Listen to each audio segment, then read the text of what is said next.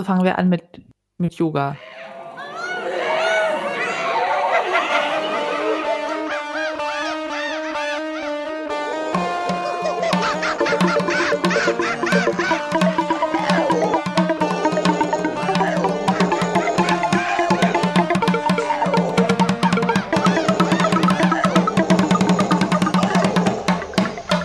Brüllaffen Couch.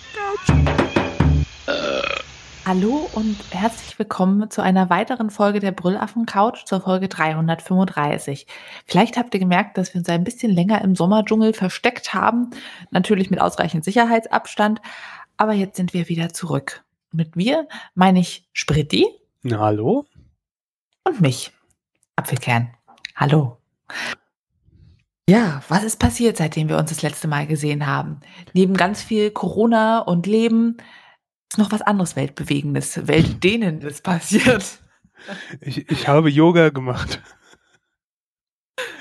Und überlebt. Ähm,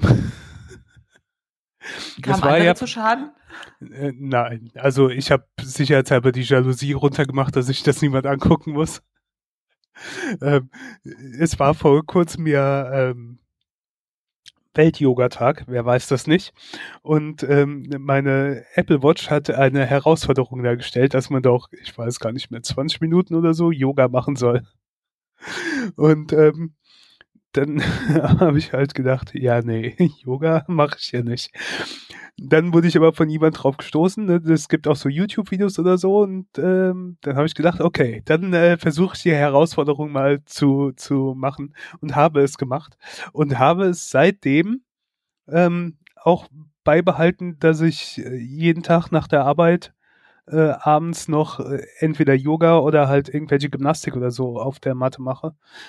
Ähm, nicht das anspruchsvollste natürlich, weil ich nicht sehr äh, gelenkig bin und äh, mich auch nicht zu sehr verrenken kann, aber ich mache halt jeden Abend oder versuche jeden Abend dann noch so 20, 30 Minuten was zu machen und es tut gut und ähm, ich wechsle dann auch mal ab. Es gibt hier dann auch so eine, so eine Entspannungs-Yoga, wo du halt bei einschläfst und, äh, ähm, und es gibt dann auch andere Sachen, wo du halt richtig ins Schwimmen kommst, wo ich am nächsten Morgen dann meine Oberschenkel oder so spüre. Ähm, und ich bin erstaunlicherweise noch immer motiviert und dabei. Ich äh, lasse so Sachen ja manchmal schnell einreißen, aber äh, ja. Wow, Spritti, ich bin mehr als stolz auf dich. Ich weiß nicht, was da passiert ist, aber danke, liebe Apple Watch. ja. Was für Yoga-Kanäle guckst du dir an? Ähm, also den, den, ersten, wo ich dann auch was gemacht habe, wo ich auf YouTube gefunden habe, war von äh, Gabi Fastner.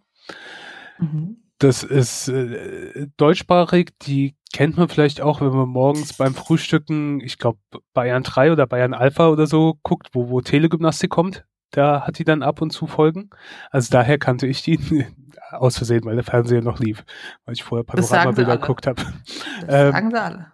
Und die hat, äh, keine Ahnung, die hat massig Videos in allen Arten. Also da findet wirklich jeder was. Das ist auch nicht zu anspruchsvoll und äh, da mache ich auch am meisten Sachen. Da kann ich mir halt vorher aussuchen, worauf habe ich jetzt Lust, was will ich machen. Das geht halt von wirklich sehr intensiven Sachen mit irgendwelchen Hilfsmitteln zu halt einfach nur eine Matte und das war's. Ähm, über bis zu Rentnergymnastik, ne, Hockergymnastik und so Zeug. ja, aber ist halt wirklich für, für, allen, äh, für alle was dabei, von zehn Minuten bis äh, Stunde und so. Ähm, das sind meistens Sachen, wo ich fast alles da mitmachen kann. Und dann habe ich noch einen anderen Kanal. Äh, Wie heißt der? Jetzt sind wir doch neugierig. Warte, ich äh, suche gerade, ich finde nur gerade nicht. Auch deutschsprachig? Ja, Medi, Medi. Medi Morrison. Ja, genau. Ja. Der, der wurde mir empfohlen. Und äh, da sind auch so ein paar Sachen dabei, auch mit unterschiedlichen Längen oder Anspruch, aber es sind auch Sachen dabei, wo ich gedacht habe, ja, nee, mach du mal, ich warte mal, bis was Einfacheres wiederkommt. Okay, also Gabi Fastmann kenne ich nicht. Fast, Fastner. Siehst du, Punkt belegt. ich ich habe morgen nicht so viel Tele-Yoga geguckt, aber äh, Medi Morrison, deren Übung mag ich sehr, sehr gerne und ich liebe es, dass sie so ganz entspannte Voice-Over macht. Also es gibt ja Leute, die machen die Tonaufnahme, während sie den Sport durchführen Und dann ist das manchmal so ein bisschen abrupt und manchmal so ein bisschen gehetzt. Und es gibt Leute, die sind einfach so Labertaschen, wo ich denke, halt die Klappe, ich mache hier Yoga. Und bei Medi Morrison ist es wirklich entspannt. Und die hat auch eine super angenehme Stimme und die macht das immer so mit einem Augenzwinkern, finde ich. Da hat man wirklich Spaß dabei, oder? Ist auf jeden Fall halt so sehr positiv. Also. Ja. Ja. Das ist schon motivierend. Und sie hat halt auch wirklich so ein paar anspruchsvolle Sachen, also mit so ein bisschen Armbalancen und mit ein bisschen mehr Anstrengung und nicht so ein Yin-Yoga, was du meinst, dieses Entspannungs-Yoga, wo man auf der Matte einstäbt, sondern wirklich auch was, wo man sagt, okay, das ist für mich anstrengend. Sie hat auch jetzt so ein paar, so eine neue Workout-Reihe gemacht, wo sie eher so Yoga, Pilates, Krafttraining macht und das ist auch alles sehr, sehr schön. Also die kann ich auch empfehlen, definitiv. Würdest du auch englischsprachige Yoga-Instruktoren angucken oder bist du da so ein bisschen auf die deutschen? Nee, das war Zufall da halt jetzt. Das waren die ersten, die ich gefunden habe und äh, das hat mir gefallen. Also habe ich auch nicht großartig weitergesucht. Mhm. Aber es ist halt, ne, sobald man mit YouTube irgendwas sucht, da findet man dann halt jede Menge. Also ich denke mal, das ist für jeden was dabei. Aber das erschien mir einigermaßen kompetent und äh, auch von den Beschreibungen her so, dass ich da äh, mitverfolgen konnte. Das ist dann vielleicht doch manchmal noch leichter als auf Englisch, wenn du mitten in irgendeiner Übung bist, dann sagen sie, jetzt ja. nimmst du die Hand dahin und machst das und das. Ähm, wenn du das halt direkt auf Deutsch wahrnimmst, als wenn du es dann noch im Kopf übersetzen musst. Genau, wenn man irgendwie sagt, äh, Sacrum oder so, wie viele Leute wissen, was ihr Sacrum ist? Ja. Nicht genau. an den Hoden, nicht an den Hoden. Hallo, was ist oh, das? Das weiß ich, selbstverständlich nicht an den Hoden. ja. Ähm, wenn du englischsprachige Yoga-Kanäle ausprobieren willst, ich mache gerne Übungen von Kino-Yoga. Das ist Kino McGregor, die ist ein Ashtanga-Yoga. Weiß ich nicht, Instructor, also die ist da auch lizenziert. Ashtanga Yoga ist eine Variante des Yogas mit festgelegten Sequenzen, also wo man wirklich die Primary Series hat, bestimmte Abläufe. Und es ist ein eher anstrengendes Yoga, wo man wirklich Kraft braucht und sind ähnliche Abläufe. Sie macht aber auch eben freie Folgen, wo du nicht so wie in diesem klassischen Ashtanga, was sie praktiziert, festgelegt bist. Und die hat auch wirklich Beginner-Series, wo sie so ein bisschen zeigt, wie geht ein Sonnengruß, wie mache ich diese Übung. Und das ist sehr, sehr angenehm. Sie ist super fit, also sie hüpft auch mal locker in Handstand rein und so, wo du denkst, okay, heute nicht, morgen auch nicht. Vielleicht Übermorgen erst recht nicht. Eventuell, ich glaube es aber nicht. Aber das macht Spaß. Also die ist auch positiv und die hat auch eine schöne Führung der Klassen. Also sie macht ganz viel mit dem Arten. Das ist auf den Anfang ein bisschen komisch, weil sie sagt das dann eben auf, ich weiß nicht, Indisch, Ayurvedisch, dass sie dann die Zahlen durchzählt in fremder Sprache, aber du gewöhnst dich dran und es ist sehr, sehr beruhigend auch bei ihr. Und sie macht auch dieses Om vorher, was auch nicht jeder macht, aber ich finde es gut.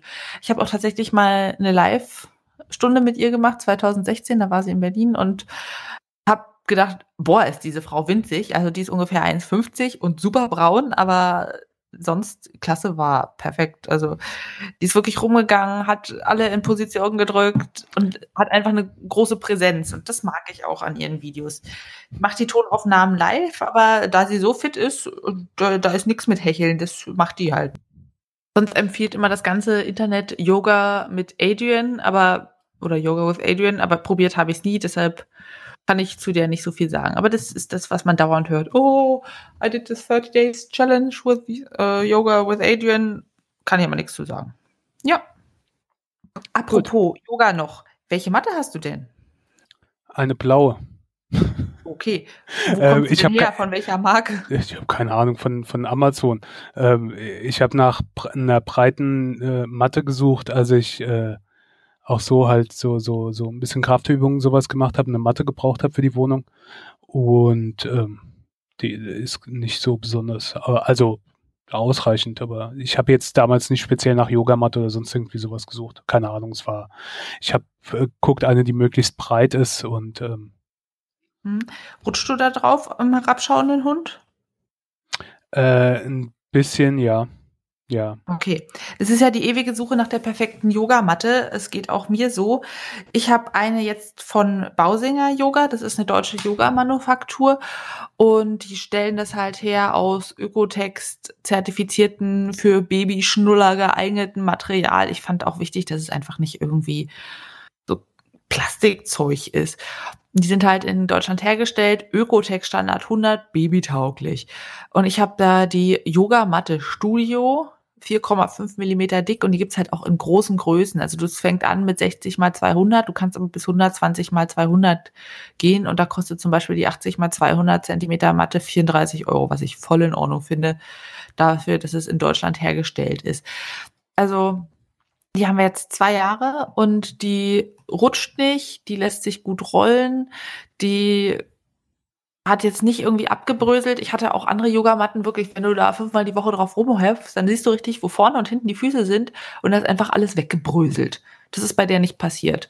Und die ist auch rutschsicher, alles gut. Am Anfang ist da so ein ganz kleines bisschen Geruch drin, wo man sich denkt, wirklich Ökotex, aber es verfliegt relativ schnell. Kannst sie gut abspülen, so Schweißgeruch technisch da ist so ein kleiner Logo-Aufkleber vom Hersteller am Ende mit irgendwie ein bisschen Sternchen und Schmetterling. Der geht schnell ab, aber den brauchst du ja auch nicht.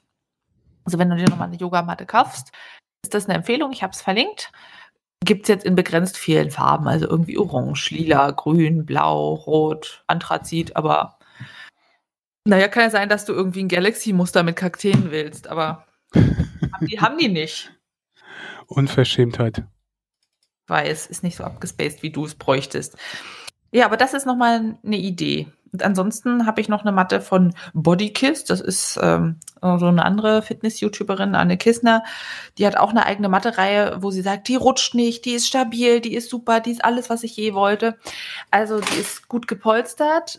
Die ist auch, wenn du oben drauf bist, stabil, aber die rutscht zum Untergrund. Das heißt, wenn du darauf hüpfst, dann ist es manchmal so ein bisschen wie Surfen und die geht mit dir zur Seite weg und das ist ultra gruselig, vor allem wenn du so High Intensity Interval Training machst und dann hüpfst du wirklich von links nach rechts und gleitest so auf dieser Matte und denkst so, scheiße, gleich bin ich im Schrank, im Schrank und dann rumspups.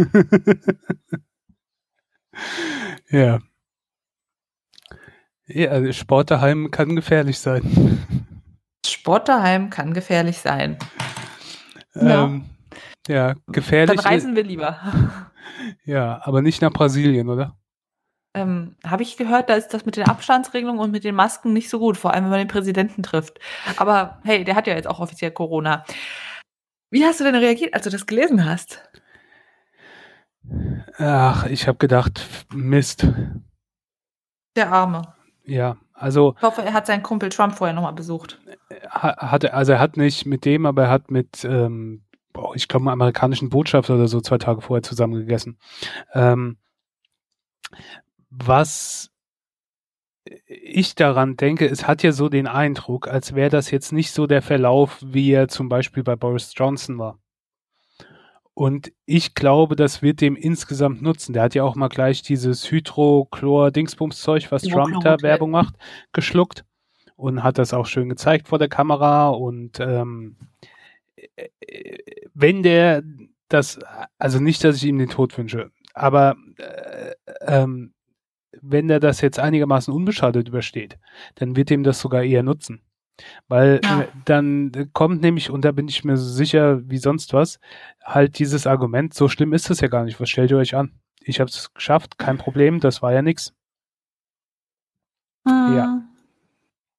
Da kann man nur hoffen, dass er eine Hydroxychloroquin-Dosierung wählt, die nicht so ganz ideal ist. Das kann ja immer zur Erblindung führen und Herzrhythmusstörung kann es machen. Vor allem, wenn man noch ein paar andere Medikamente nimmt und so reicht sowas wie Paracetamol auch schon oder bestimmte Antibiotika. Ja. Ansonsten finde ich es ähm, faszinierend, wie die USA gegen die Wand fahren. Mhm. Also sowas von, also in allen Be Belangen ist dieses Land sowas von Allein jetzt, dass dieser, dieser ehemalige Berater-Kumpel-Typ, der da für Trump geschwiegen hat und jetzt von Trump das, äh, die, sein drei Jahre Haft oder so erlassen bekommen hat, dass es sowas gibt, stell dir mal vor, hier wird irgendjemand was machen, wird verurteilt und Angela Merkel sagt, ja, alles schön gut, aber das lassen wir jetzt mal bleiben. Dass der Präsident in den USA diese Macht hat, die, also. Und dass dieser Präsident Trump ist. Ja. Also diese Macht. Und das ist ja nicht, das ist ja nicht das erste Mal, dass der das ausnutzt. Oder, sondern, also, sowas, normalerweise da müssen die ganzen Typen da auf die Straße gehen und äh, demonstrieren, äh, die sonst für ihre Waffen oder sonst was machen. Wie der so dieses Gesetz, die Verfassungen alles missbrauchen kann für sowas, aber nee, dann ziehen sie lieber ihre roten Mützen auf und ach, marschieren mit ihren Waffen auf. Aber auf jeden ohne Fall, Maske im Stadion. ja, ja, das natürlich. Sonst ähm, ist ja hier nicht Land of the Free, wenn man Maske tragen muss, ne? Ich weiß nicht, sagte der Name Herman Kane was? Herman nee. Kane war ähm, irgend so ein Pizzaladenbesitzer, ein Schwarzer, und der war dann etwas bekannter, weil er ähm, Präsidentschaftskandidat werden wollte. Ich glaube, bei der zweiten Wahl, wo Obama wiedergewählt wurde. Ähm, und äh, dann kam er bei MeToo auch so ein bisschen hoch drunter, weil er da wohl ne, Sachen gemacht hat. Der auf jeden Fall war bei einer Trump-Rally in Oklahoma oder so wo. Und ähm, zwei Wochen später äh, kam er dann ins Krankenhaus äh, mit ähm, äh, Corona. Corona. Ja. Ähm, und da sind halt auch Bilder, wo er halt hier ne, so zeigt, ja, hier Maske brauchen wir nicht und da hocken sie alle zusammen und ähm, ja. Das ist dann so ein bisschen, wo du denkst, ja, manchmal taucht Karma dann doch noch auf. Der liebe Gott bestraft die kleinen Sünden sofort. Ja. Sagt man doch. Ich kann ja, wenn wir so ein bisschen beim Thema bleiben wollen, das ist zwar jetzt wie lange sind es schon her? Zwei Wochen? Zwei Wochen, ja. Da ähm, war ich in, da habe ich Kurzurlaub gemacht. Also ich hatte eine Woche Urlaub, wo ich ursprünglich, ich weiß nicht, ob du das wusstest, nach Berlin wollte. Uh, um, da, wo äh, Taylor Swift da gewesen wäre, um, um, um uns im Konzert zu begrüßen. Ja, um unter anderem eine andere Podcasterin zu besuchen. Ähm, und äh, ja, Tay mal wiederzusehen zum ersten Mal. Ähm, das ist ja aber alles ins Wasser gefallen. Dann habe ich sehr kurzfristig entschieden, ja gut, die Woche, ich könnte ja irgendwas unternehmen. Was ist denn so in der Nähe oder vielleicht? Und dann bin ich nach Köln gefahren für fünf Tage. Weil ich war zwar schon mal in Köln und so, aber nie, um mir die Stadt oder sowas anzuschauen. Sondern immer nur für Fußball. Ähm, und es war schön, also Köln ist äh, sehenswert durchaus, also hat, hat schöne Ecken und schöne Dinge, die man sich anschauen kann und, und tun kann. Ähm, und äh, aber mit diesem, äh, mit den Masken und so ist auch so ein bisschen komisch. Das sind erstmal sind, wenn im Bahnhof, also ich bin mit Zug gefahren. Ähm, was auch hinzu ging, der, der Zug war eh nicht voll, war nicht überlaufen und der, der in meiner Nähe gesessen hat, der hat auch eine Maske aufgehabt und ähm, wenn du dann im Bahnhof ankommst, dann fällt dir doch auf, da laufen relativ viele ohne Masken auf oder halt diese typische ähm, über Mund, aber unter der Nase. Ähm, ja, oder so unterm Kinn genau bereit, ja, genau. wenn der Kontrolleur kommt, die wieder hochzustreifen. Oder hinten am Ärmel oder am Arm, weißt du, so kurz über dem Ellenbogen habe ich jetzt auch schon ein paar Mal gesehen, so ganz cool. Ja. ja. Ähm, und in den Bahnhof sind halt auch überall äh, Zeichen und Schilder und sonst was, dass du Mundschutz aufsetzen äh, sollst, aber es kontrolliert halt auch niemanden, dann laufen dann auch einige ohne, äh, ohne rum. Und dann denke ich mir, es steht überall, man soll es anziehen. Macht's doch einfach auch. Und äh, zumal die Leute sie ja um den Hals hängen haben oder sonst irgendwo. Ja, das ähm, sind die Leute, die mit Kondom verhüten sollen, dann liegt es in der Schublade oder sie ziehen es halt dann während des Sex nochmal runter, weil es ja sonst nicht das volle Erlebnis, ne? Ja das äh, denke ich mal halt auch, das ist, ähm, das ist einfach ein asoziales Verhalten den ja. Mitmenschen gegenüber. Ähm, und ja, das ist mir auch gefallen. Dann bin ich in Zoo, Tierpark gegangen in Köln und das war so, du musstest dir vorher ähm, ein Zeitfenster buchen. Also es gab quasi zwei Zeitfenster, wo du rein willst. Entweder äh, von 8 bis 12 oder von 12 bis 16 Uhr. Du kannst den ganzen Tag da bleiben, das geht halt um den Einlass. Die wollten das halt wahrscheinlich so ein bisschen entzerren, dass die Leute dann nicht zu lange in der Schlange stehen, um reinzukommen. Und musstest dir auch vorher dein Ticket holen.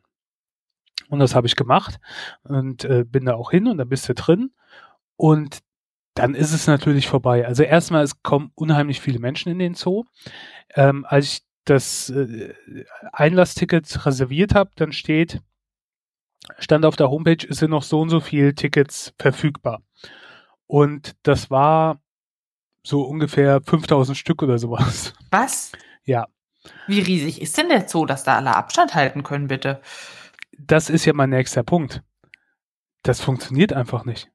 Die Leute stehen eng zusammen, die stehen nebeneinander an den Gehegen. Ähm, natürlich unheimlich viele Kinder unterwegs. Ist ja auch klar, ne, wenn keine Schule ist oder sonst sowas und irgendwo oder kein Kindergarten und äh, irgendwas muss mit denen unternehmen, Tag im Zoo, dann sind sie beschäftigt und ausgebaut. Kann ich verstehen. Aber äh, da steht halt alles durcheinander. Also mit den Abstandsregeln funktioniert so überhaupt nicht. Ich weiß natürlich auch nicht, wie du das umsetzen willst, dass es funktionieren würde. Ich glaube einfach, das funktioniert nicht. Also ähm, das sind halt so Dinge, keine Ahnung. Äh, eigentlich hätte man die Leute dann Mundschutz anhalten, äh, anlassen müssen, aber es war halt über 30 Grad, diese Hitze hat geknallt, ähm, da hältst es auch nicht aus mit der Maske die ganze Zeit. Also das, ähm, ja, ist schon, Oh, also ehrlich gesagt denke ich mir immer, wenn man operiert oder so als Arzt und es ist halt 30 Grad und also jetzt, du bist jetzt nicht irgendwo im großen Bauch-OP, da hast du ja einen gekühlten Saal, aber du bist jetzt irgendwo als Hautarzt in deiner Praxis und es ist halt heiß, fängst natürlich früh an. Aber da sagt keiner, ja, jetzt können Sie doch die Maske ein, abnehmen, husten Sie doch rein in die frische Wunde. Kein Ding. Ist Ihnen doch unangenehm, verstehen wir alle. Ja. Sagt kein Schwein dann musst du sie halt aufbehalten. Dann musst du halt mal den Arsch zusammenkneifen. Ist ja nicht für immer. Irgendwann darfst du wieder runter. Aber es ist im Sinn des Ganzen einfach sinnvoller. Also in, in der Sache des Ganzen. Ah. Ja. Ich verstehe das nicht. Das ist einfach wirklich Egoismus. Wie so ganz vieles, wo ich so denke, warum haben denn die Leute drei Autos? Warum essen sie denn die dicke Wurst und ein Kotelett und hier? Na, weil sie sinnlos egoistisch sind, weil sie sagen, ja, ich finde es gut, ich brauche das, ist mir doch scheißegal, was die anderen machen. Für mich habe ich entschieden, das brauche ich. So. Und übrigens habe ich mir 30 neue Bikinis bestellt zur Auswahl aus China. 15 werde ich nur behalten, den Rest schicke ich wieder zurück, kostet ja nur 3 Euro pro Stück. Sowas, wo man sich denkt, Hä? Denkst du mal an die anderen? Denkst du mal an das große Ganze? Ist dir egal, ich weiß, du bist ja nur ein Mensch, der macht das nicht aus. Aber wenn es alle so machen, nee. Hm. Ja, also so weit ausführend wollte ich jetzt gar nicht werden, nur halt mit dem Zoo, das funktioniert da nicht. Also das da umzusetzen, ich meine, ich verstehe es auch umgekehrt, die Zoos, die machen Minusgeschäfte, die kosten unheimlich viel Geld, äh, ob sie offen sind oder nicht, ne? Äh, ist ja jetzt nicht nur wie mit, mit Miete oder sonst sowas, sondern äh, die müssen ja immer noch die Pfleger bezahlen, die müssen ja immer noch arbeiten, die Tiere müssen ja immer noch versorgt werden, die brauchen ja immer noch Futter, es kommt halt einfach nur nichts mehr rein von daher verstehe ich das natürlich, dass sie sind, dass sie wieder aufmachen können, aber da funktioniert das halt absolut nicht mit der, mit der Abstandsregelung. Ähm, von der Masse der Leute, die da drin war, das war voll und ähm, ich glaube, das war auch ein paar Tage vorher, wo sie da wieder das Gesetz geändert haben, dass, ähm, oder die, die, die Verordnung geändert haben, dass halt wieder mehr Leute rein konnten, aber es war im Prinzip zu voll und die Leute waren zu eng und es funktioniert absolut nicht mit der Abstandshaltung. Ähm, ja. Ähm, ansonsten aber äh, schön, ist ein netter Zoo und ich war auch in einem Tierpark, Tierpark in äh, Lindenthal, das ist ein Stadtteil von Köln, wo es, ähm, der ist mitten im Kölner Stadtwald, also du läufst durch den Stadtwald, was ein schöner Spaziergang ist und äh, kommst dann in den Tierpark.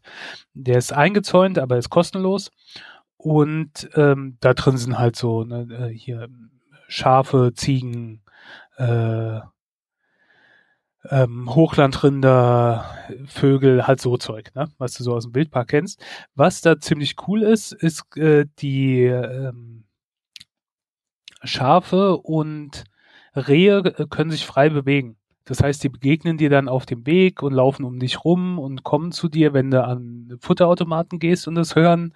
Ähm, was, oh. was ein sehr, also gerade für die Kinder dann manchmal sehr erschreckend ist, wenn sie Futter in die Hand nehmen und auf einmal stehen dann äh, fünf Rehe um sie rum. Ja, da kommt eine ähm, Gängerie und frisst dir die Hand weg. Ja, ja. Ähm, das hat zu ein paar Panikanfällen geführt bei Kindern.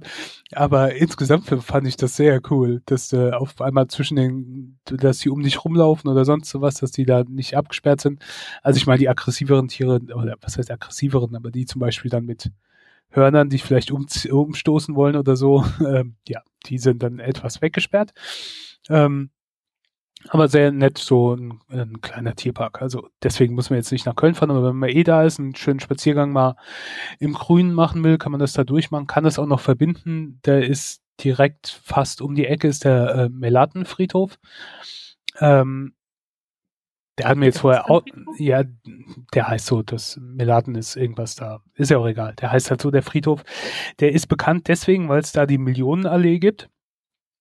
Mhm. Und das ist äh, schon Wahnsinn. Da sind halt die, die ganze Geldprominenz und die Leute wie, keine Ahnung, Willy Milovic oder sowas, also halt so äh, Kölner Urgestein oder Berühmtheiten oder so, dann haben da ihre Gräber oder die Familiengräber oder hier von, wie heißt diese Verlegerfamilie da, äh, Dumont.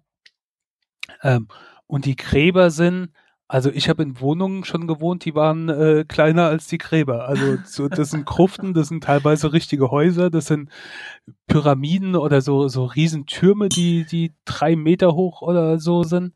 Wow. Ähm, mit mit so mit, mit Statuen drauf, die größer sind als äh, lebensgroß. Das ist schon ähm, Wahnsinn, was da an Gräbern drauf ist. Ähm, ja, also das heißt nicht umsonst Millionenallee. Ähm, also das kann man dann auch damit verbinden. Da kann man mal drüber gehen. Äh, Gerade wenn es so heiß war, wie es da war, ist es ganz angenehm, wenn man so ein bisschen im Schatten ist. Ähm, das fand ich beeindruckend. Also ich war auch schon mal auf äh, Père Lachaise, wo da in Paris die Berühmtheiten wie Jim Morrison und so weiter begraben sind.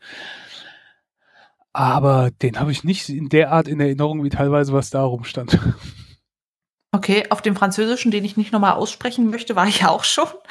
Aber der war einfach nur wirklich schön, groß, grün, schöne Gräber, teilweise ein bisschen, naja, so heruntergekommen. Aber was ich schön fand, war, dass, dass es so ein bisschen am Hang war, dass er so ein bisschen Abfall hat und mhm. dass man wirklich auch auf den Eiffelturm schauen kann von da aus.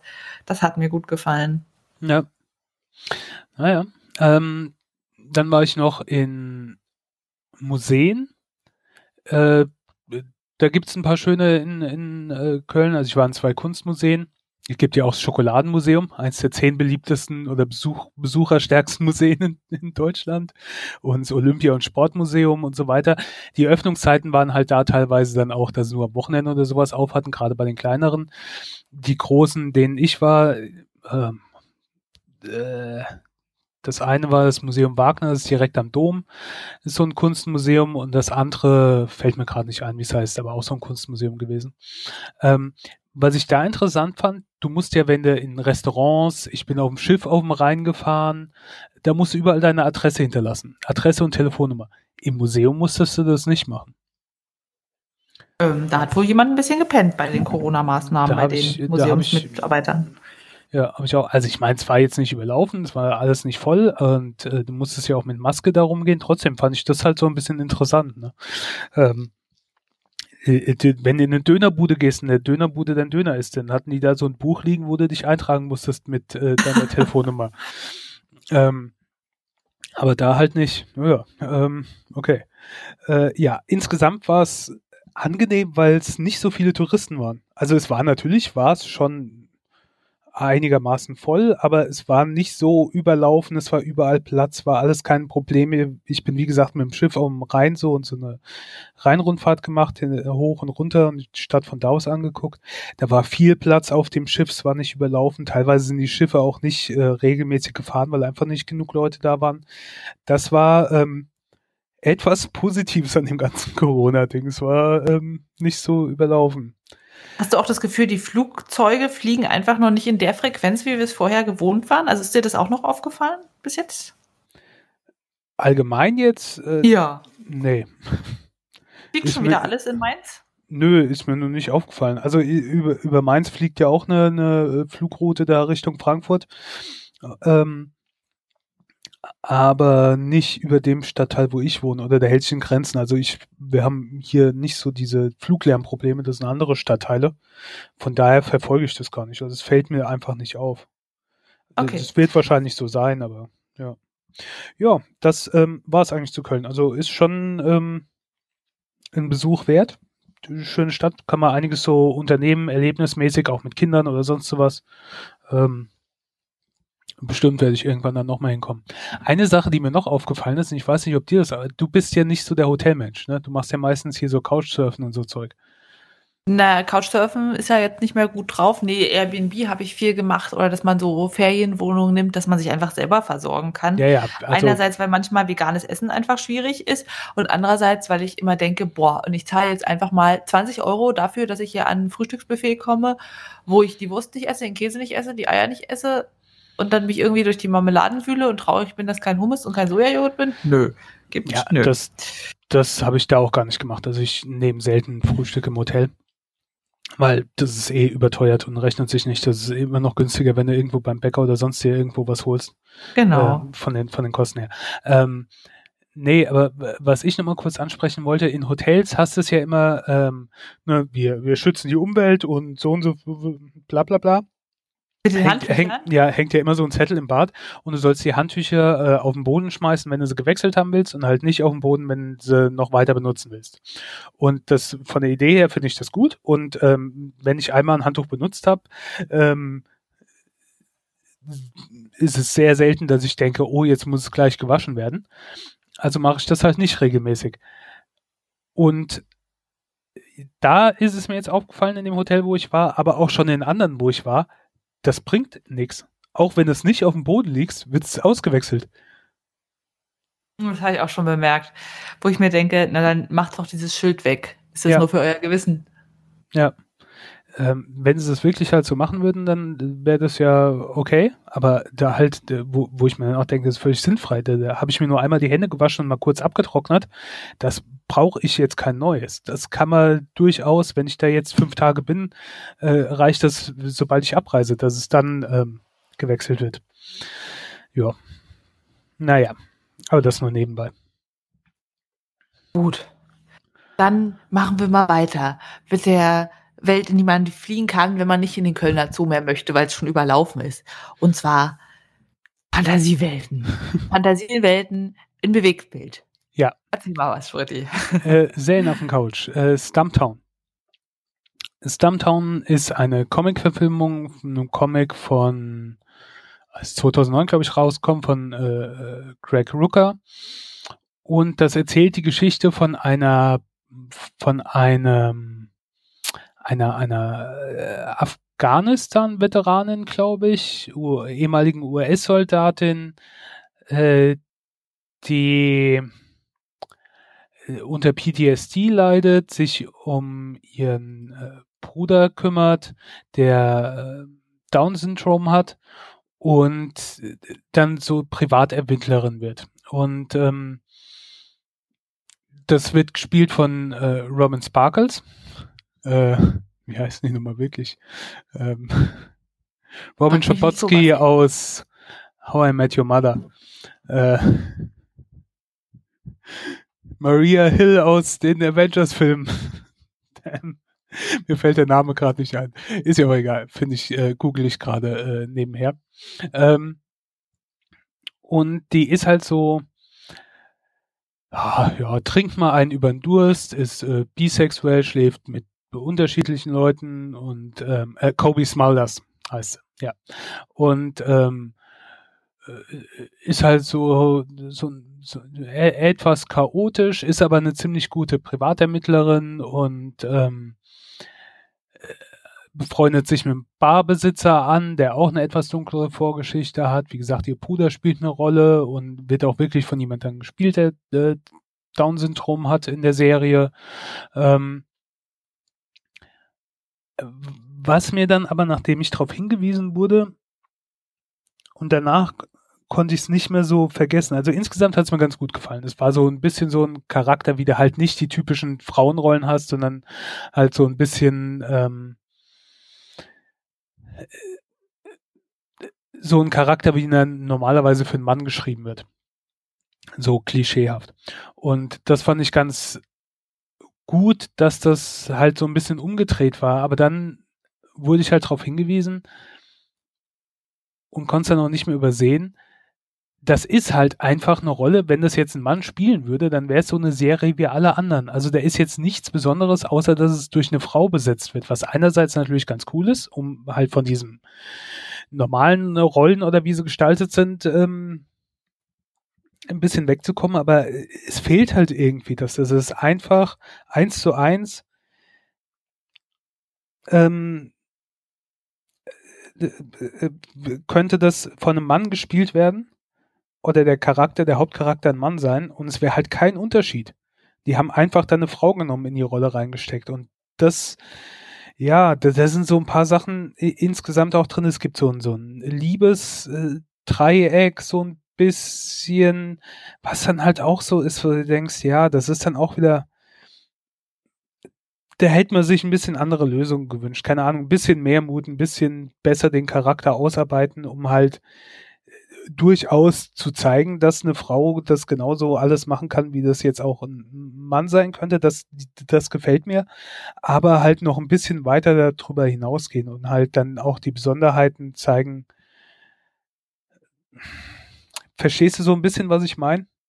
Diese Dreiecksbeziehung, wo man dann immer denkt, oh Gott, was für ein Drama. Ja, aber auch halt einfach dieses, sie haben halt einfach eine Frau in diese Rolle gesteckt, ohne dass es speziell äh, äh für eine Frau als Hauptcharakter ähm, geschrieben wurde. Ja, das stimmt schon. Also man kann es gucken, es ist äh, ganz nett. Ich mag halt auch einfach Kobe Smulders als, als Schauspielerin und ich weiß, dass sie ziemlich gerne diese Rolle spielen wollte und das auch ähm, sich dafür eingesetzt hat, dass die Serie dann ähm, zustande kommt und dass es da mitspielt. Und das finde ich cool. Und hat viele positive, gute Dinge da drin, aber ähm, ja, irgendwas fehlt mir noch dabei. Also wer halt sowas nebenbei gucken will, kann das machen.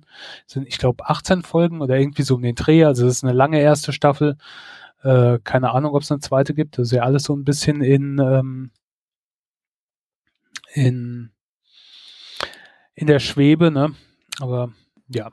Ähm, das ist sowieso, die ganzen Serien werden jetzt gedreht, hm. wird wieder gedreht, drehen die mit Maske. Äh, wie geht das? Gibt es irgendwann dann so ein großes Loch, wo Netflix einfach ein halbes Jahr nichts Neues bringt? Ja, das ist ja jetzt so, dass die, die ganzen internationalen Produktionen jetzt in den USA gerade so ein bisschen durch die Decke gehen. Ne? Äh, hier Babylon Berlin und äh, Dark zum Beispiel ähm, von den deutschen Netflix-Serien kommen ja in den USA ziemlich, ziemlich gut an und ähm, halt auch andere internationale Serien, weil es halt nichts anderes gibt. mhm. Aber ich habe jetzt gelesen, dass irgendeine ähm, Daily Soap oder so in den USA jetzt wieder ähm, anfängt zu drehen oder plant wieder anfängt zu drehen und dass sie zum Beispiel äh, für, für Kussszenen und sowas die echten Partner der Schauspieler als Stand-ins nehmen. Also quasi als Stuntman ah. oder so. Ja, weil die haben ja eh Kontakt, weil in einem genau. Haushalt, ne? Genau, und wenn es dann halt Kussszenen gibt, dann werden die benutzt und dann halt so gefilmt, dass man die Gesichter wahrscheinlich nicht sieht. Irgendwie so in der Art. Keine Ahnung. Das fand ich Lass auch. mich dein Kussszenen-Stuntmann sein. Ja, oh ja. ja. ja. Ja, mal gucken. Ist halt auch, ich meine, die wollten ja jetzt auch äh, das ist ja jetzt wieder ein anderes Thema, mit, mit, mit dem Sport da anfangen. Ne? Haben sie ja auch zum Teil. Die Frauenfußballliga hat wieder angefangen in den USA. Ähm, die Männerfußballliga sollte auch folgen, aber zwei Teams äh, wurden schon von der Saison aus, ausgeschlossen, weil fast alle Spieler äh, positiv getestet wurden. Also das ist, ähm, ich sehe noch nicht, dass das mit dem US-Sport, was ja für die sehr, sehr wichtig ist, dieses Jahr alles so funktioniert, wie sie sich das denken. Aber okay, das ist ein anderes Thema und da soll es auch nicht drum gehen. Stumptown, wie gesagt, man kann mal reingucken. Das läuft jetzt bei, ich weiß nicht, irgendwo wird es gestreamt. Ich schreibe es in die Show Notes. Ähm, aber es fehlt mir das gewisse Etwas irgendwie. Ähm, es hat gutes Potenzial, auch von diversen Dingen, die drin äh, benutzt werden, aber das letzte Fünkchen fehlt mir so ein bisschen. Ja, Okay. Bei Sky gibt es Sky Go und Sky Ticket. Na, dann kann man es ja eh nicht angucken, wenn man das nicht hat. Machen wir weiter mit der Leseaffen-Couch. Ich würde so ein bisschen abwechseln, dass wir beide ein bisschen was zu erzählen haben, weil ich habe nämlich auch gelesen, und zwar zwei Bücher von einer Autorin namens Zoraida Cordova. Schwieriger Name. Und zwar sind es beides Fantasy-Bücher. Das ist so ein bisschen ihr Stil scheinbar. Der erste wäre äh, Labyrinth Lost. Ich habe sie auf Englisch gelesen. Es ist ein dreiteiliger Band. Zwei sind bereits erschienen. Der dritte Band soll im nächsten Jahr noch auf den Markt kommen. Und ähm, letztendlich geht es um Hexen. Die Autorin nennt sie Brucha, also das spanische Wort dafür, beziehungsweise Brujo, die männliche Variante, weil sie hat eben einen lateinamerikanischen Hintergrund und spielt in Brooklyn.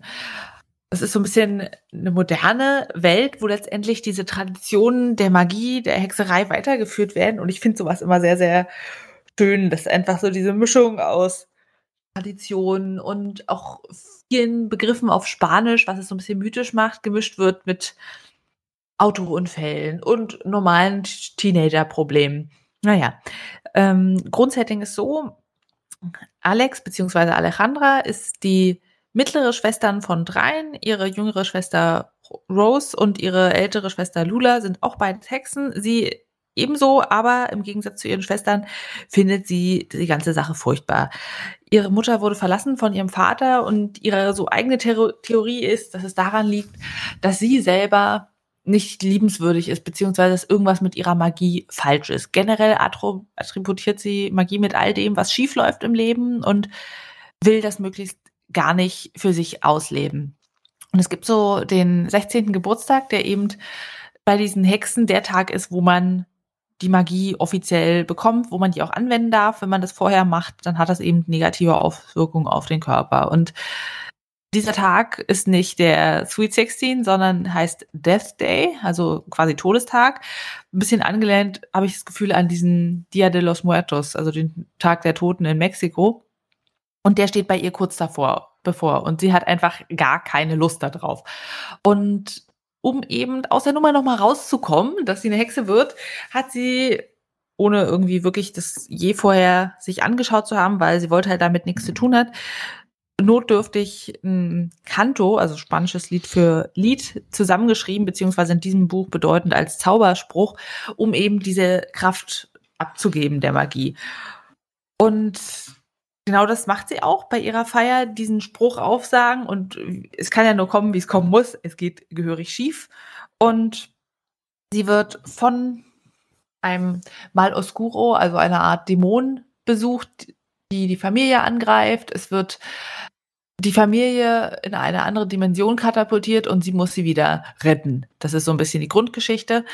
Und an ihrer Seite hat sie Nova, ein Brucho, der eben nicht wirklich eine Familie hat, der so ein bisschen mysteriös daherkommt, wo man nicht weiß, was will der jetzt eigentlich, der ist mit ihr unterwegs und Rishi, ihre menschliche Freundin, die eigentlich nichts wissen darf von der ganzen Hexerei, aber trotzdem mit hinter ihr ins Portal stolpert, weil sie sie beobachtet hat und dachte, irgendwie ist es doch komisch, ich muss ihr helfen. Ja, und das ist jetzt nichts, was die Welt bewegt, aber es ist ein sehr schön zu lesendes Buch. Es ist gut geschrieben. Es ist spannend. Du hast wirklich so diese jugendlichen Ängste und Vorstellungen von der Alex, die man mitverfolgen kann. Du hast ähm, natürlich auch so eine gewisse Romantikkomponente, die in diesem Buch nicht im Vordergrund steht, weil einfach viel zu viel passiert.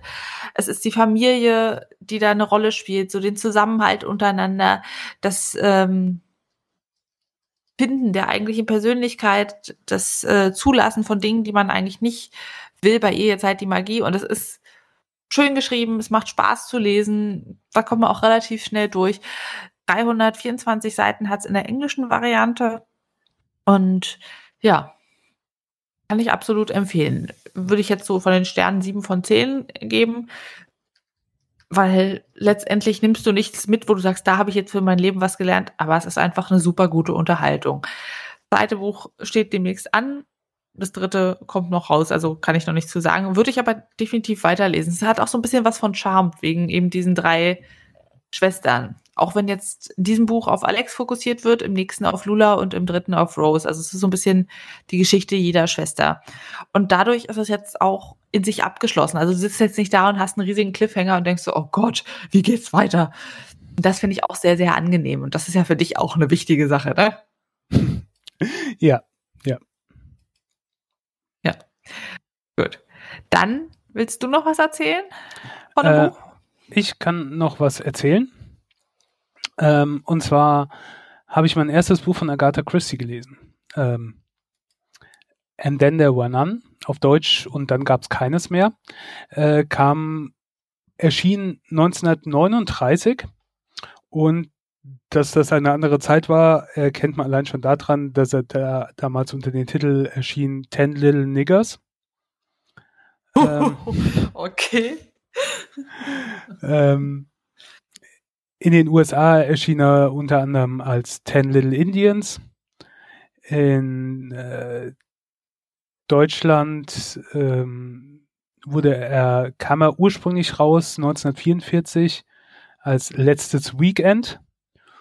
Und 1982 äh, kam es dann als zehn kleine Negerlein in Deutschland. Und ja, ähm, 2003 hat man sich dann umentschieden zu und dann gab es keines mehr. Ähm, aber ich das denke, ist ja auch ganz passend. Da gab es auch keine Neger mehr in der Bezeichnung, da gab es keines mehr. ja. Äh, aber jeder kennt wahrscheinlich diesen, diesen Kinderreim, der ja von 1800 irgendwann 1868 oder so ist mit äh, zehn kleine Negerlein, ten little Indians und so weiter und so fort. Ähm, wo halt erzählt wird, am Anfang gab es zehn und dann versch- geht immer eins mehr quasi hops, bis halt keins mehr übrig ist. Das ist die Grundidee von diesem Buch. Äh, in, ich habe es im englischen Original gehört, ähm, weil die deutsche Version, die es bei Audible gab, war irgendwie mehr als die Hälfte kürzer. Also ich weiß nicht, wie viel da rausgekürzt wurde, aber das äh, erschien mir doch etwas erschreckend. Das englische Original ist ungefähr sechseinhalb Stunden, also nicht allzu lang. Ähm, und die, die ähm, Version, äh, die da drin verwendet wird, ist dann mit Ten Little Soldier Boys. Also ja, Ten Little Soldier Boys und der eine hat sich den Kopf weggeschossen und der andere der ist ins Wasser gefallen und so weiter und so fort. Man kennt das ja. Und ähm, die Geschichte erzählt zehn unterschiedliche Charaktere, die alle unter einem Vorband auf die sogenannte Soldier Island äh, ähm, gelockt werden. Soldier Island ist eine List, äh, Insel vor der Küste und ähm, die wurde angeblich von irgendeinem amerikanischen Millionär oder so gekauft und der hat zehn Leute angeschrieben und äh, denen irgendeinen Grund gegeben, warum sie auf diese Insel kommen sollen. Die eine wurde als äh, äh, wurden als Koch und Haushälter angestellt. Dann ist jemand, der, der eine alte Bekanntschaft, der sagt, äh, triff mich doch da an, wir reden mal über andere Zeiten.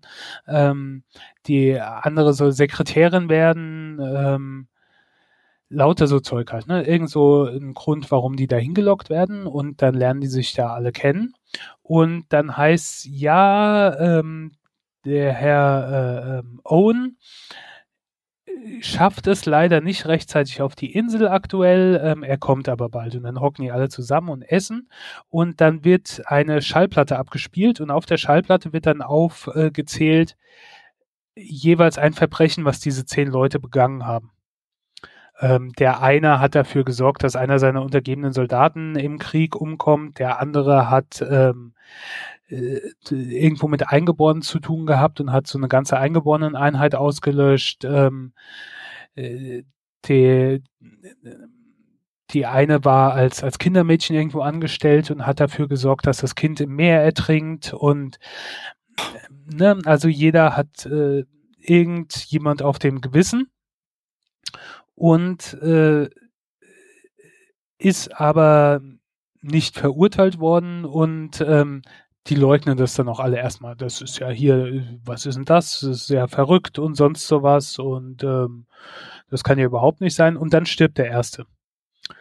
Und äh, dann denken sie, oh ja, okay, der ähm, hat sich vielleicht selbst umgebracht, warum auch immer, hat er vielleicht gemacht. Und dann stirbt der zweite. Und äh, dann stirbt der dritte. Und alles in der Art, wie es in diesem äh, äh, zehn kleine äh, Ten Little Soldier Boys ähm, Reim aufgeführt ist, oder zumindest so ähnlich, dass du das nachvollziehen kannst. Und du weißt halt nicht, ja, wer macht das? Weil die überprüfen dann auch die Insel. Da muss doch irgendwo noch jemand stecken, da muss doch noch jemand sein auf der Insel. Aber es ist halt niemand und es kommt auch niemand mehr. Es kommt kein Schiff mehr. Eigentlich kommt jeden Morgen ein Schiff, was äh, Post bringt und was Lebensmittel bringt und so weiter. Aber da kommt nichts. Lebensmittelvorrat haben sie genug oder einigermaßen aber es kommt halt niemand. Dann suchen sie Insel ab, aber die Insel ist ein einigermaßen kahler Felsen und da ist niemand. Und trotzdem äh, sterben nach und nach welche. Und das sind zehn kleine Porzellanfiguren von ähm, Soldaten, die im Wohnzimmer stehen. Und jedes Mal, wenn einer stirbt, ist auf einmal eine weniger da. Ja, und ähm, wir erleben das dann immer erzählt äh, aus der Sicht von jemand anderen von diesen zehn, äh, ich meine neun, äh, acht, äh, sieben, ähm, immer halt äh, von jemand anderem die Sicht erzählt und die Gedankengänge und, ähm, und, und so weiter und wie sie sich auch selbst vor sich selbst rechtfertigen oder was sie nicht verraten und sonst so Sachen. Ähm, und am Ende ist halt niemand mehr da. Und dann wissen wir nicht, was war denn jetzt. Also wir, wir finden es raus, so viel kann ich verraten. Aber ja, es ist halt ein Spaß zum Miträtseln. Ich hatte eine Idee, habe aber dann doch äh, einigermaßen falsch gelegen. Also das äh, habe ich dann falsch eingeschätzt. Ja, ähm, ist einigermaßen spannend, ist auch schön erzählt und was sehr viel ausmacht, ist, äh, wie gesagt, diese, diese englische Hörbuchversion. Der Typ, der das liest, der liest das mit einer, einer mit unterschiedlichen Stimmen, aber der macht die Stimmen auch so gut und er macht diese Stimmung so gut und äh, die, die, die, was er, was er in die Stimme reinlegt, ist ähm, sehr cool. Ähm, also ich glaube, dass der hat einen großen Anteil dran, dass das so gut funktioniert, wie der mit diesen, wie der die die Stimmen umgeht, die Charaktere darstellt. Du stellst ja wirklich die unterschiedlichen Personen dann davor. Ähm, was ein bisschen äh, Minus ist oder so, ist halt einfach, aber das ist normal. Es sind halt äh, zehn, beziehungsweise so, ich bin gerade warte, also, ja. nee, es sind zehn, zehn Leute. Ähm, du hast am Anfang halt keinen Überblick, wer wer ist. Du lernst die alle kennen, wie sie auf dem Weg zu der Insel sind, aber mit den Namen und wer das jetzt genau ist, das dauert dann eine Weile, bis du dahinter steigst. Da sind die ersten schon tot. Ja. Da hätte halt man so eine Nachteil. Legende im Buch oder so. Genau, so wenn du sowas, ja, wenn du sowas gehabt hättest oder so wie auf Wikipedia, wo dann steht, ähm, ist der so und so und ähm, ja, ähm, Und sollte äh, im man Übrigen, das jetzt lesen, wenn man ich, die englische Hörbuchvariante nicht hat? Sagst du ja, macht ja. man oder ist es so ein Buch, wo man sich aufhängt und denkt, oh Gott, komme ich nicht weiter, zu umständlich? Nö, nö, ich, also keine Ahnung, äh, wie gesagt, ich habe es ja jetzt nicht gelesen, aber ich würde es auch lesen, wenn ich lesen würde. Ähm, ich glaube, das ist nicht allzu lang. Also ich vermute, wenn das Hörbuch sechs Stunden ist, dann wird es nicht der zu dicke Wälzer sein.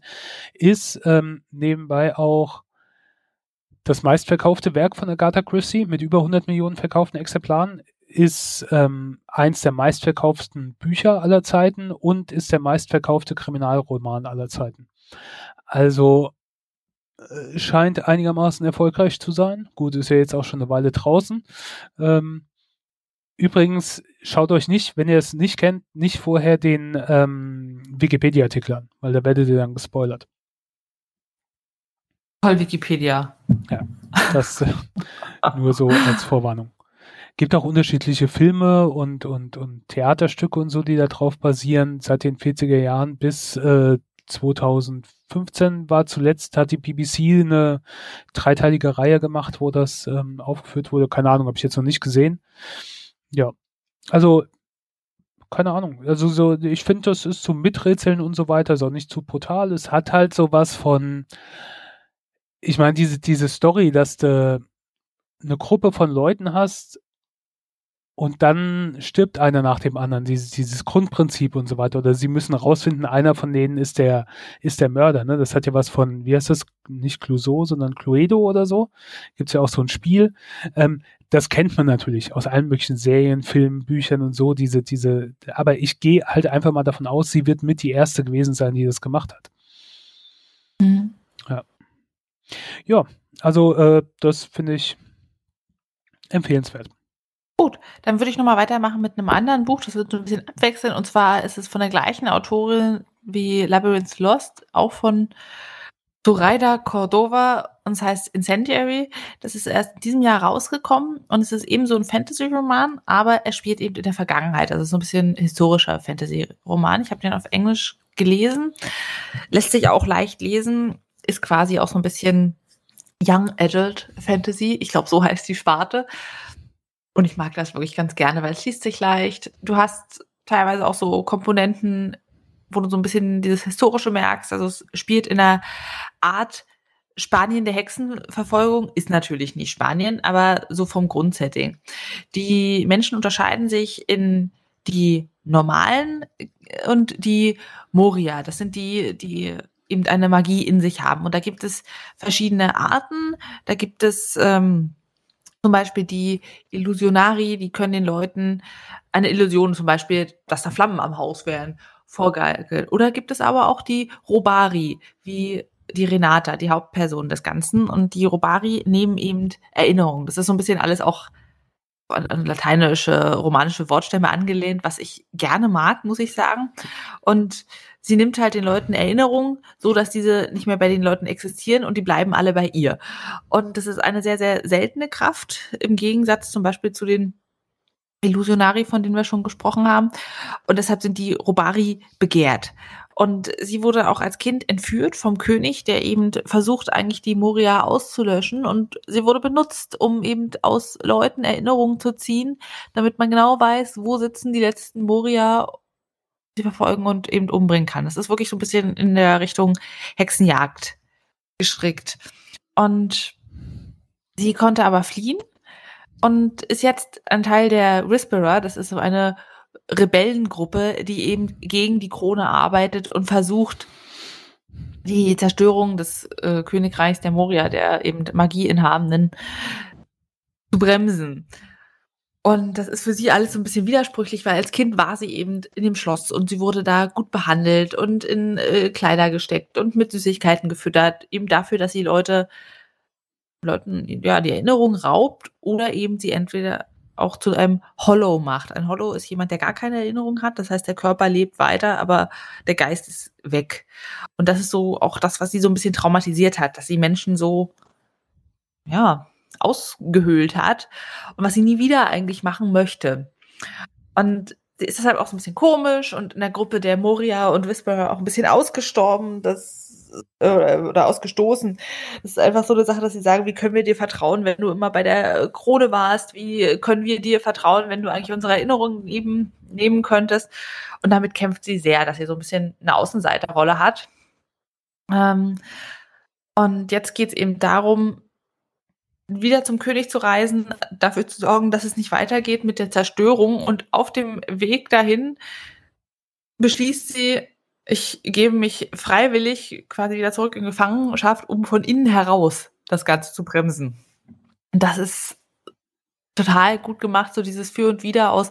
Sie erkennt die ganze Szenerie wieder, sie, sie erkennt das wieder, wo sie ihre Kindheit verbracht hat, das auch immer noch der gleiche ähm, Minister, der sie so auf der einen Seite gehegt hat, wie eine eigene Tochter, auf der anderen Seite einfach völlig ausgenutzt und das ist ein spannendes Gewissensspiel, was ein bisschen gezeigt wird. Es geht ganz viel um Verrat, um Betrug. Ja, es macht sehr, sehr viel Spaß zu le lesen. Und ich fand das auch besser als Labyrinth Lost, einfach weil es so auf mehreren Ebenen spielt. Man merkt auch, die Autorin ist da so ein bisschen greift zwischen dem Schreiben der beiden Bücher. Ich fand auch so ein bisschen die Darstellung der Magie spannender. Also, das ist, ist vielschichtiger gewesen. Ja würde ich definitiv empfehlen. Ich habe keine Ahnung, ob es dazu schon ein Hörbuch gibt. Bei Good, Goodreads wird es nicht angezeigt, bei dem anderen schon. Denke ich mal, ist vielleicht noch zu neu. Ich würde sagen, acht von zehn Bananen. Es ist jetzt nichts, wo man sagt, wow, das ist das beste Buch der Welt. Aber es ist irgendwas Originelles. Es nimmt dich wirklich in seinen Bann und du willst es durchlesen. Ja. Mhm. Ja. Dann äh, zum Abschluss, ich mach's nicht lang. Äh, über The Witcher haben wir ja schon gesprochen, die Serie. die Netflix, ne? Ja, Netflix-Serie. Haben wir beide geguckt und fanden sie ganz gut. Und ich ja. habe mir damals gedacht, och, ja, da kannst du ja eigentlich auch mal die Bücher ähm, lesen. Und habe jetzt angefangen und ein Buch gelesen, beziehungsweise gehört natürlich, ähm, auf Deutsch. Machen wir uns äh, mal nichts vor. Der, der letzte Wunsch heißt das. Das ist kein vollwertiges Buch. Also ich glaube, es gibt ja fünf äh, Witcher-Bücher und ähm, äh, vier zusätzliche Bücher, weißt du, so mit Zu Zusatzgeschichten, ergänzende Nebengeschichten, bla bla bla. Und ähm, dann habe ich halt gedacht, ja, in was für einer Reihenfolge muss man es lesen? Also habe ich gegoogelt, ähm, Hexer in welcher Reihenfolge lesen. Und dann wurde dann halt gesagt, als erstes soll man der letzte Wunsch lesen. Und das habe ich dann gemacht. Das ist natürlich kein vollwertiges Buch. Du wirst dann schon eigentlich, weil es ja von der Reihenfolge, wie die Bücher rauskommen sind, später rausgekommen ist, solltest du die Charaktere ja schon kennen. Und ähm, da bist du halt hier direkt so reingeworfen, so ähnlich eigentlich wie in der Serie. Das beginnt mitten in der Handlung. Ähm, was interessant war in der letzte Wunsch, ist quasi so eine Geschichtensammlung. Also es gibt eine übergreifende Geschichte, der letzte Wunsch. Und da werden immer Abschnitte zwischendrin erzählt. Und zwischen jedem Abschnitt kommt irgendeine andere Episode, irgend so eine Kurzgeschichte, irgendein Aber Abenteuer vom, vom äh, Hexer Witcher. oder Witcher. Und ähm,